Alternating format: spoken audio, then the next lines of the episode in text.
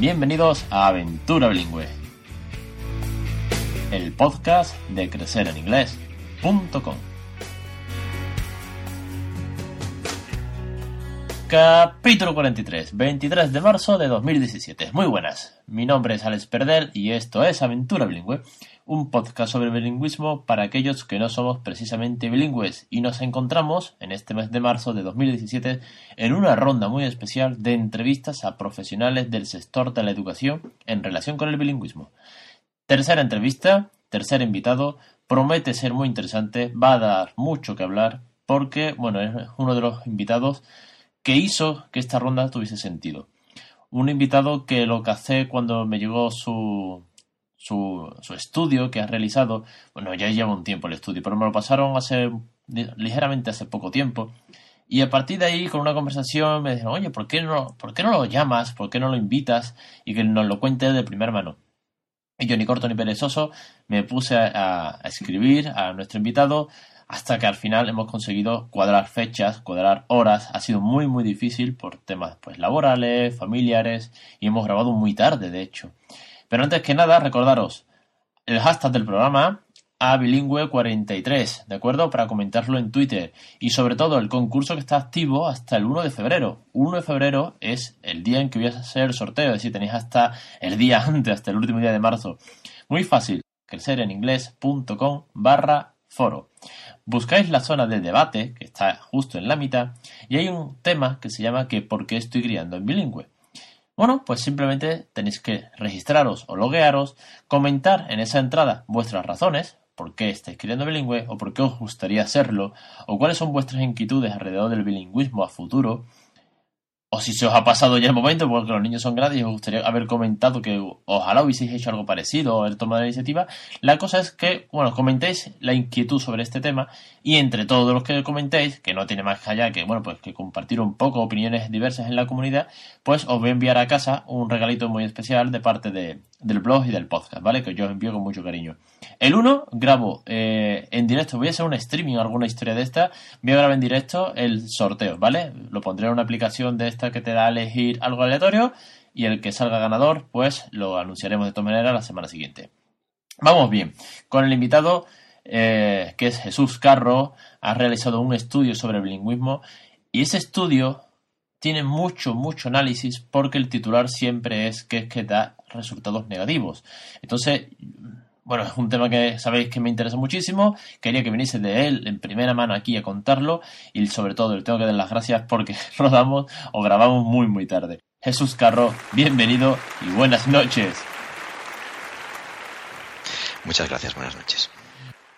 Muy buenas noches porque nos ha costado grabar y, y, quiero que te presentes a la audiencia porque tienes un estudio y la razón de que estés aquí es un estudio que has hecho sobre el bilingüismo, leí el artículo que me lo pasó un amigo. Oye, mira, ¿has leído esto? A ti que te mola este tema. Y, dije, bueno, pues venga, voy a leerme el estudio. Leerlo primero a partir de, un, de una nota de prensa que salió, a partir de ahí leí el estudio y a partir de ahí eh, te busqué para que, bueno, que, que tú mismo nos pudieses contar de, de tu propia experiencia de qué va este estudio. Pero antes que nada, preséntate y cuéntanos un poquito quién eres. Eh, soy Jesús Carro, soy profesor del Departamento de Economía de la Universidad Carlos III de Madrid. Y Jesús, eh, tu estudio va en relación al tema de, del bilingüismo y en él, bueno, pues eh, más o menos es cuáles son los efectos negativos. En este caso vamos a hablar de la parte contraria de no solamente lo, los beneficios que hasta ahora hemos visto y, y, se han analizado y vendrá un científico a ver la parte técnica del cerebro. En estos efectos negativos, en este estudio que tú has hecho, ¿En qué te has basado? ¿Cuáles son los números? ¿Cómo está confeccionado y cuál ha sido tu trabajo para realizar todo ese estudio? Que la verdad que, bueno, dejaré las notas del programa para que lo leáis porque es denso y es, está muy trabajado, no es cosa de, de un día. Eh, ¿En qué te has basado y cómo, cómo está desarrollado este, este estudio? Mm, bueno, nosotros en ese estudio eh, analizamos el programa bilingüe en educación primaria que implantó la Comunidad de Madrid hace ya más de 15 años, empezó con, ese programa. Y los datos que nosotros tenemos eh, para medir los resultados son un examen que hacen todos los alumnos de, em, de, la Comunidad de Madrid al terminar la educación primaria, en sexto de primaria. En, ese examen les, les miden eh, la capacidad lectora, les miden algunas destrezas matemáticas y tienen una parte también de cultura general que básicamente se corresponden con el contenido típico que suelen ver en, lo que entonces era conocimiento del medio y que ahora serían las asignaturas de ciencias. Y entonces, eh, nuestro estudio es un estudio basado en analizar los resultados que, que, obtienen los alumnos sin imponer ninguna hipótesis a priori de si el, sistema va a funcionar o no va a funcionar. Y se centra en analizar qué es lo que le pasa a los alumnos que han seguido ese programa de educación bilingüe eh, en las asignaturas que no son el aprendizaje del idioma, que no son el aprendizaje del inglés. Estamos hablando entonces de, datos numéricos y para los que ya para los que me escuchan saben que me gusta mucho el tema de la estadística, analítica, de si son números y los números no mienten, dos y dos son cuatro. Y luego eh, tratáis sobre todo, bueno, por lo que me cuentas y la, audiencia entiende es esas asignaturas como por ejemplo, no sé, historia del arte, bueno, historia del arte tan pequeños no, pero historia o geografía o naturales, pero eh, dadas en, en inglés en este caso. Eso es, eso es. En este programa, no sé si hace falta, cuántos detalles hace falta que dé, pero en este programa básicamente eh, estos alumnos tienen como aproximadamente un 40% del horario escolar, eh, lo cursan en inglés. ¿De acuerdo? Y típicamente esto incluye el cursar las asignaturas de ciencias en inglés. Lo que no cursan en inglés son ni las matemáticas ni lengua española. Es un tema que he leído y me ha preocupado, siempre lo digo, me preocupa porque, bueno, a futuro, pues, dentro de muy poquito, el pequeño de la casa tendrá que escolarizarse. Y bueno, cuando uno lee eh, críticas o ventajas, yo procuro, siempre leer las dos partes y luego sacar un, juicio, que será el mío. Obviamente me tendré que posicionar por algo, sea de lo que sea, sean gustos musicales o en este caso algo tan importante como la educación de mi hijo. Eh, cuando lees datos negativos, pues te entra un poco de, vamos a decir, de pánico casi, porque, bueno, te, te echan un poco las manos en las cabezas. Entonces, eh, a ver, entiéndeme, lo exagero un poco, pero sí que es verdad que, bueno, que, te pones a, leer y dices, bueno, ¿qué falla, no? Entonces, ¿cuál es el, ese resultado de que es, negativo? ¿Por qué? ¿Por qué es negativo este, este sistema o por qué los números dicen que esto no funciona? A ver, primero vamos a, a contar cuál es el resultado. ¿vale? Porque después del resultado viene la interpretación y las, las, consecuencias que cada uno quiera sacar de él, ¿vale? Entonces, eh, yo creo que lo, más importante que hay en, ese análisis es el que miramos a los datos y, encontramos los resultados, ¿de acuerdo? Y además digo lo de, lo de que es, que es probablemente pues, la parte más importante del estudio porque no es fácil encontrar unos datos en los que uno pueda eh, averiguar cuáles son las consecuencias de este tipo de programa, porque no se trata solamente de coger un colegio en donde los niños estudian en inglés y compararlo con un colegio donde los niños no estudian en inglés, que, es lo que muchas veces se había hecho hasta ahora, porque probablemente esos niños y esos colegios son muy distintos en otras cosas que no son el, que siguen un programa bilingüe o no. Sin embargo, en este caso, por los datos que nosotros tenemos y por la forma en la que se implementó el, programa, nosotros tenemos los resultados en esas pruebas, eh, tanto de los colegios que seguían el programa y de los que no, y más importante todavía, de los mismos colegios que implementaron el programa bilingüe antes de implementarlo. ¿De acuerdo? Y además el programa se implementó cuando la escolarización de los niños ya estaba hecha. Esos niños estaban ya en los centros educativos. Vale, si son niños que estaban eh, en el centro estudiando y al año siguiente la materia la, dieron en inglés.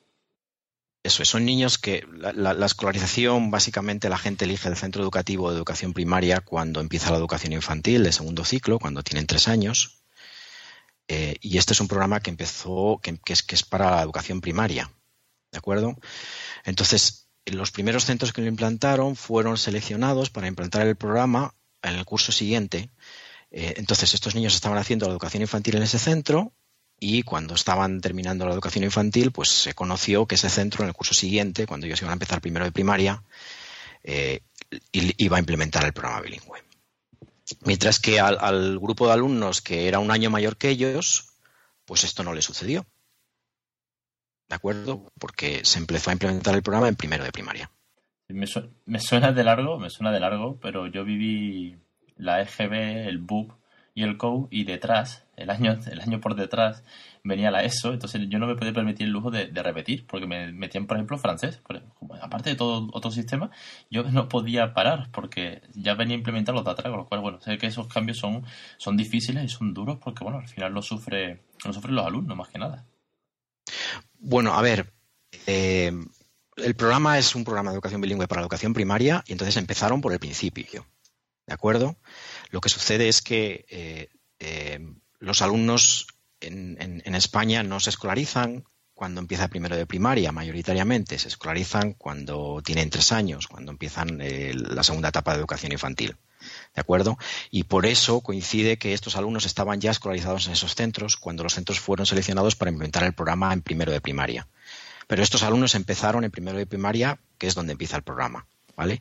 Mientras que los alumnos que eran un año mayor que ellos seguían en el mismo centro, estaban en el mismo centro, pero cursaron toda la primaria sin seguir el programa bilingüe.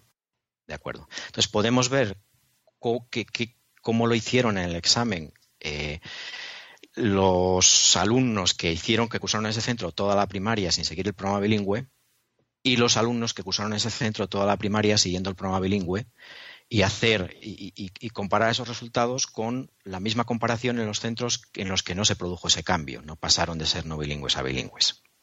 Sí, tienes, tienes una buena tienes un buen sector que analizar porque vas el mismo centro, aunque compares con otro, es verdad que es el mejor dato, mismo centro, eh, misma temática. Por lo tanto, mismo tipo de alumnos y, los cambios del equipo docente eh, que se produzcan más allá de los exigidos por el programa bilingüe, que por lo tanto es una consecuencia que quieres analizar, pues son comparables a los que se han producido en, en otros centros.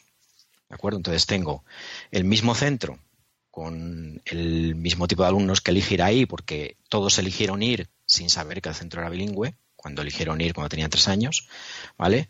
Y la misma comparación para los centros que en esos periodos no pasaron de no bilingües a bilingües. ¿Y cuál es, cuál es el resultado después de, analizar eh, esos números? Eso es. Lo que nosotros encontramos es que en su capacidad de lectura en español no hay ninguna diferencia. ¿Vale?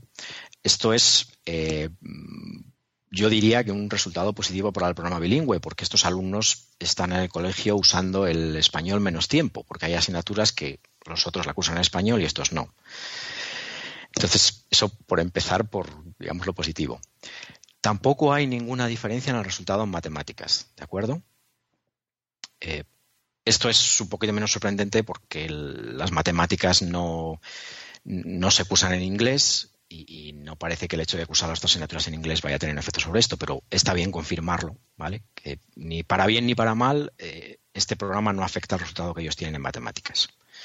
El resultado diferencial está en la parte de, lo que tiene que ver con el contenido de las ciencias, ¿de acuerdo? Que es la que cursan en inglés. Ahí los alumnos de estos centros en media lo hacen peor. Si sacan peores resultados en en ciencias naturales, si las cursan en inglés. Y sociales, sí. Estas preguntas pues son preguntas que tienen que ver con, geografía, con historia, con algo de ciencias naturales. Entonces, estos alumnos que han cursado esas asignaturas en inglés obtienen peores resultados en media en el examen. Bueno, pues eh, sí, entiendo, la comparativa. Eh, obviamente, pues eh, esto estamos hablando, bueno, pues de, eso, de, los que el, año anterior iban bien en español y luego el siguiente pues entran en inglés, con lo cual, claro, ese salto es, difícil. Entonces, eh, Jesús, mi pregunta es, para no alargarnos mucho en esto, ¿se está llevando mal el sistema? ¿Ha, cambiado después los siguientes años y ha ido mejorando? Eh, ¿Qué se puede hacer? Porque la idea del bilingüismo, verá, a priori es bonita, eh, es interesante y es cultural y todo, todo lo que tú quieras. Pero, ¿qué se está haciendo mal para que esto falle?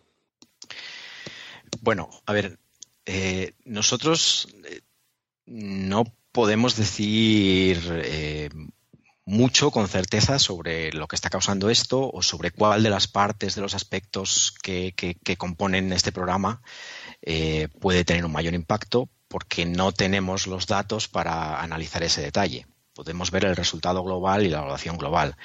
Eh, y esto no necesariamente significa que el programa se esté implementando mal o que el programa se esté haciendo mal.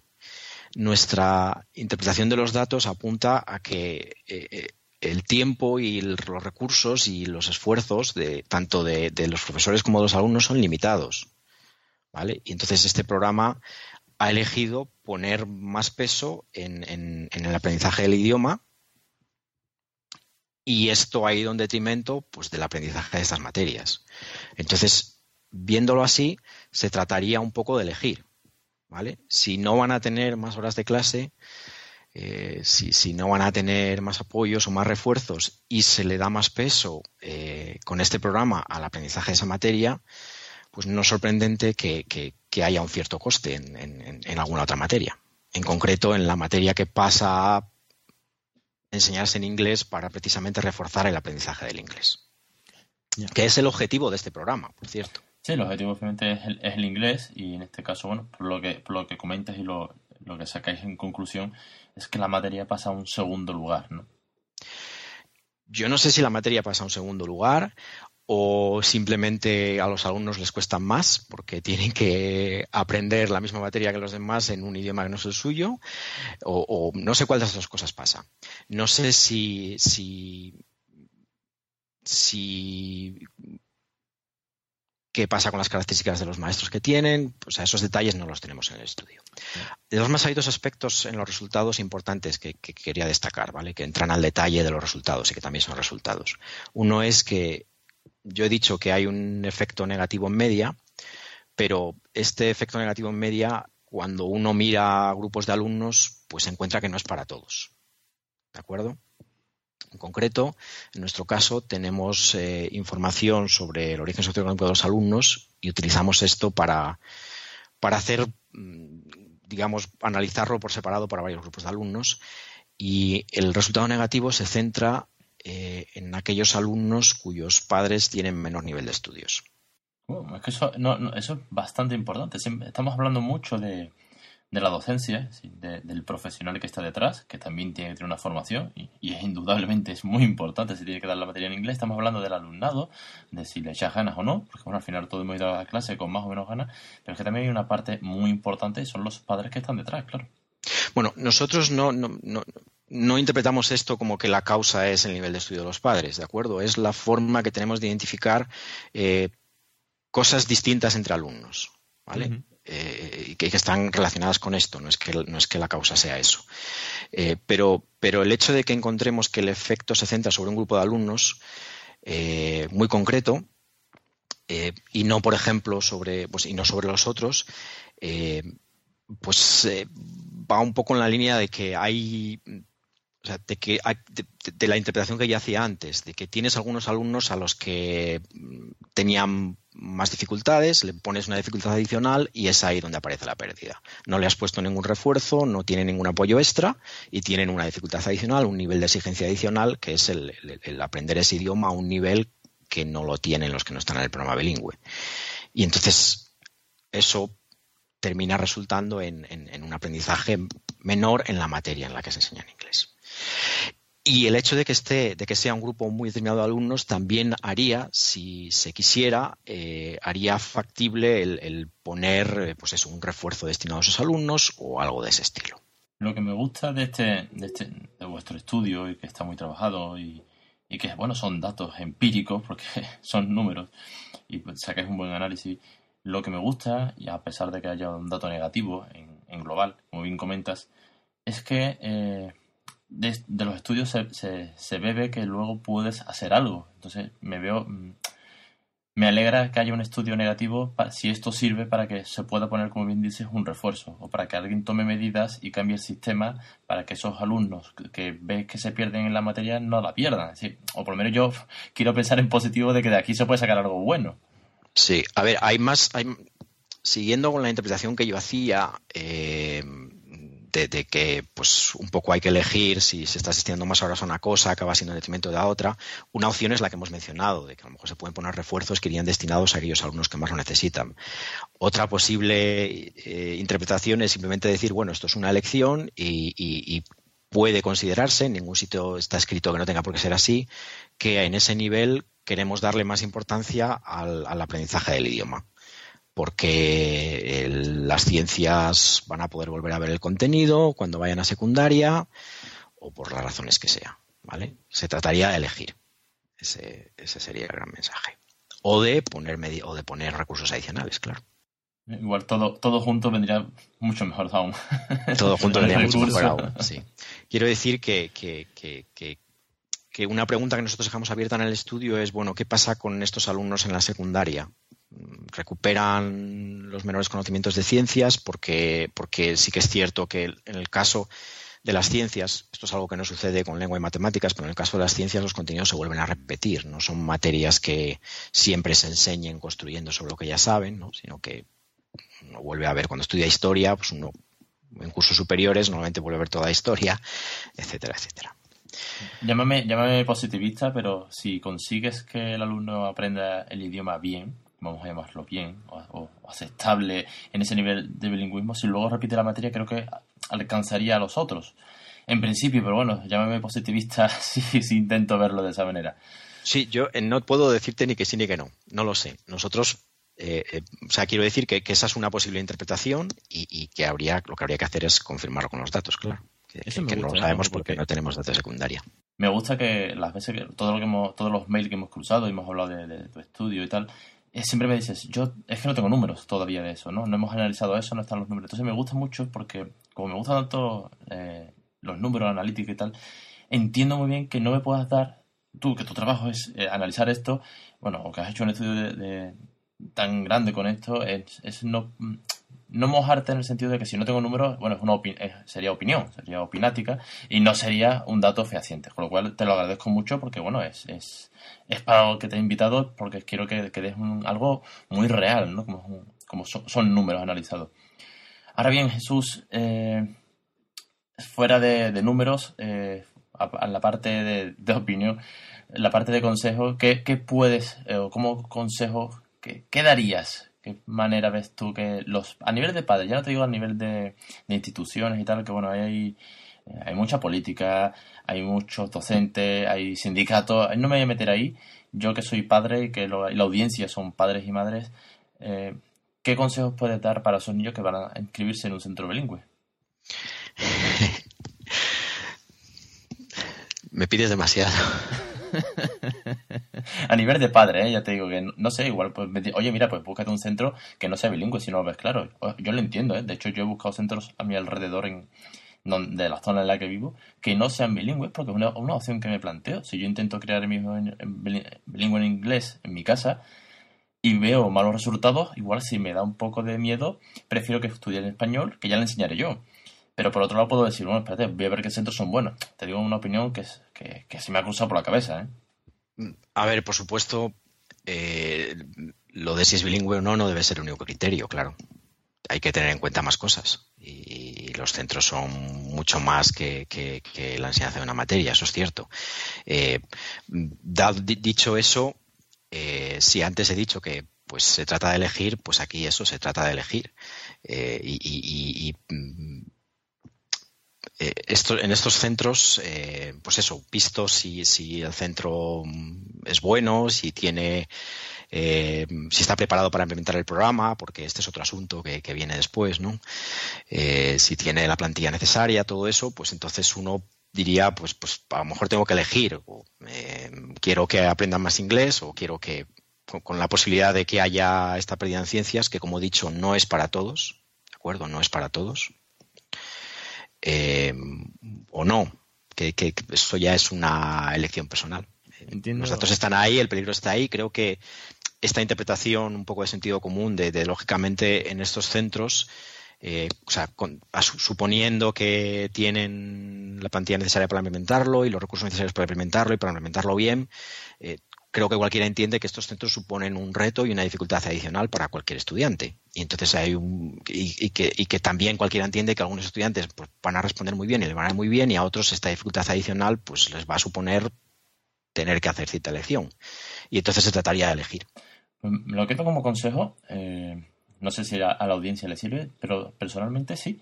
Porque como te, como te comentaba hace un segundo, como es una cosa que yo mismo me planteo eh, a futuro, bueno, ¿qué hago? ¿Qué busco? Eh, tendré que analizarlo, tendré que buscar referencias. Es que no estamos hablando de, de, comprarte un coche, que ya es importante a lo mejor, ¿no? El color o el modelo o el motor. Estamos hablando de la educación de, un centro, con lo cual eh, me sirve. Yo sé que es difícil lo que te pido, porque, bueno, tú trabajas con datos, trabajas con números. Eh, entonces, pedirte una opinión y mojarte así porque sí, bueno, pues es complicado. Pero la parte de, de saber elegir o de valorarlo, me lo quedo como un consejo. Yo intento siempre aprender de todos vosotros que venís aquí al programa, porque creo que al final de todo esto, pues yo aprendo y espero que la audiencia también. Desde luego, eh, o sea, como he dicho, hay que tener claro que, un centro es mucho más que eso y hay que mirarlo todo y hay que ponderarlo todo. Y la otra cosa también que fue la razón por la cual se, implementó el programa bilingüe y por la cual ha tenido tanto éxito, que con la forma tradicional con la que se enseñaba inglés en los centros educativos en España, pues no se aprendía. Es, la otra parte de, la decisión. Eso nos lo comentaba la semana pasada Xavier, presidente de la Asociación de Bilingüismo en España, y decía que bueno que el sistema antiguo estaba desde los años 70 y se había demostrado que por muchos años que llevásemos con ese sistema no funcionaba. Y no funcionaba y lo tenemos claro. y bueno, todos los que somos de la generación de bueno, pues de la ESO y de la generación, sobre todo, bueno, si ya nos vamos a la nuestra de BUB, el CO y tal, sabemos que no, que nuestro nivel de inglés era sumamente malo. Entonces, y ya te, con esto termino, eh, los números del estudio en nivel de inglés mejoran comparados con los que no daban el inglés como materia. Es que este examen no mira el nivel de inglés. Entonces, eso no lo podemos decir en el estudio. Los, el nivel de inglés eh, a los centros que eran bilingües tenían exámenes externos distinto a este, en donde examinaban su nivel de inglés y al resto de los alumnos nunca se les examinó de su nivel de inglés. Sí, son las certificaciones de Cambridge y tal, claro. Espero que solamente se le hacía a los centros bilingües. Entonces, nosotros, o yo como cualquier padre, lo único que puede hacer es mirar los resultados de los exámenes externos de estos centros y compararlo con lo que piense que sea el nivel que tienen el resto de los centros.